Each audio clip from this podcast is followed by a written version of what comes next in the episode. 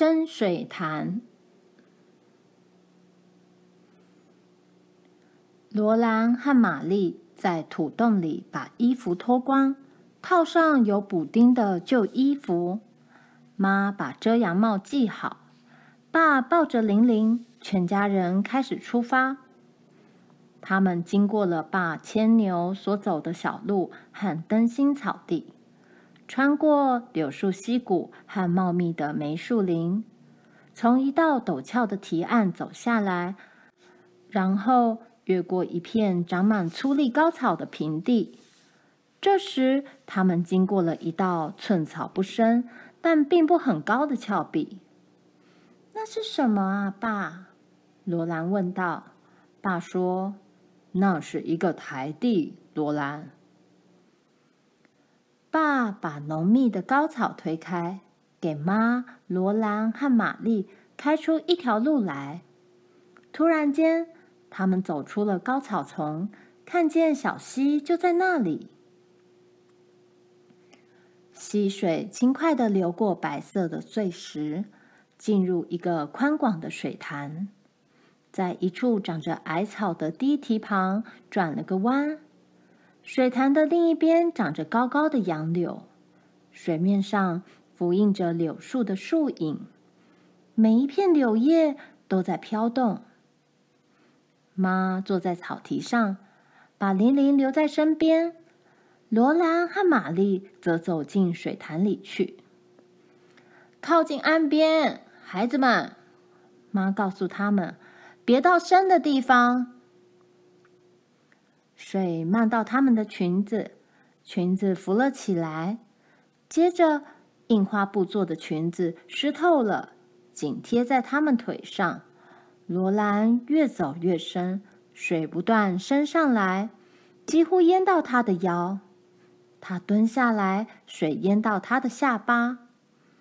四周都是水汪汪的，又冷又不稳。罗兰觉得身体好轻好轻哦，脚轻得几乎要从水底下浮起来了。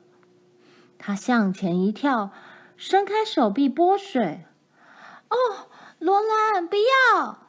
玛丽大叫，“不要再往前走了，罗兰。”妈说。罗兰继续拨水，他用力一拨，拨起了一大捧水花，脚浮了起来。他的双臂随意乱动，然后他的头沉入水中。他吓坏了，水中没有任何可以抓的东西，没有任何牢固的东西。接着他站了起来，水从他身上流下，但是他的脚却稳稳站住了。没有人看见这一幕。玛丽正在塞她的裙子。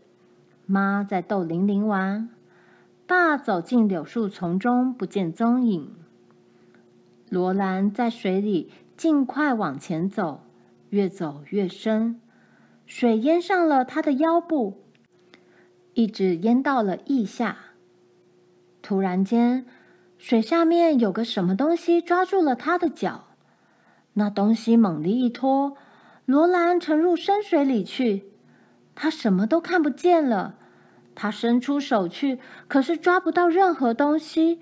水涌进了他的耳朵、眼睛和他的嘴里，他无法呼吸。接着，他的头浮出水面，跟爸的头靠在一起。他正抱着他。嗯，小姐，爸说：“你走得太远了。”这种滋味，你喜不喜欢？罗兰说不出话来，他必须呼吸。你听见妈告诉你要靠近岸边的？爸说：“你为什么不听他的话？你应该尝尝淹水滋味，所以我让你淹一下水。下一次，你要听大人的话。”是。是的，爸。罗兰急急忙忙地说：“哦，爸，拜托你，嗯，拜托再来一次。”爸说：“哼，我会的。”接着，他的大笑声充满了柳树林中。当我把你拖下水时，你为什么不大叫？他问罗兰：“你难道不害怕吗？”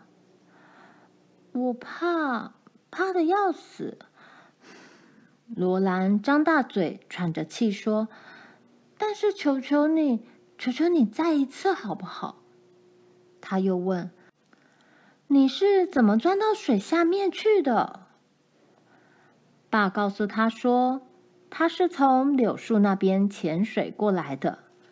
现在他们不能留在深水里，他们必须走到岸边去跟玛丽一道玩水。”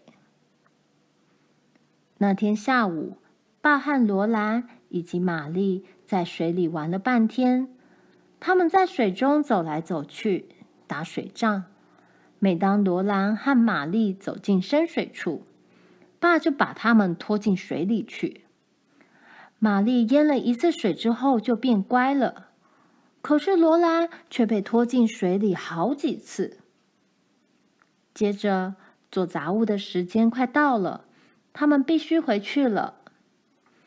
他们湿淋淋的沿着小路走过高草丛。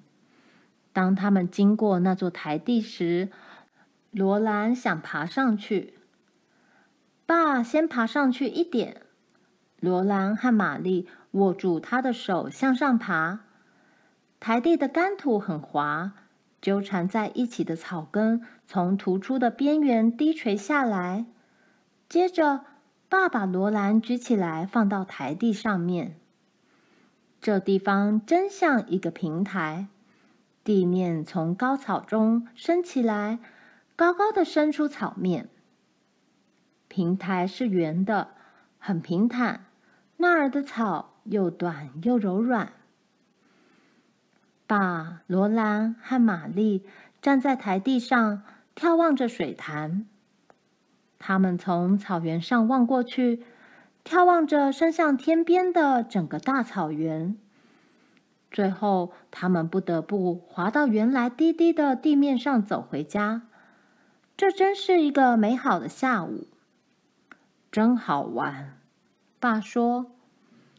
可是你们要记住我说过的话，除非我跟你们在一起，否则绝不可以走进那个深水潭。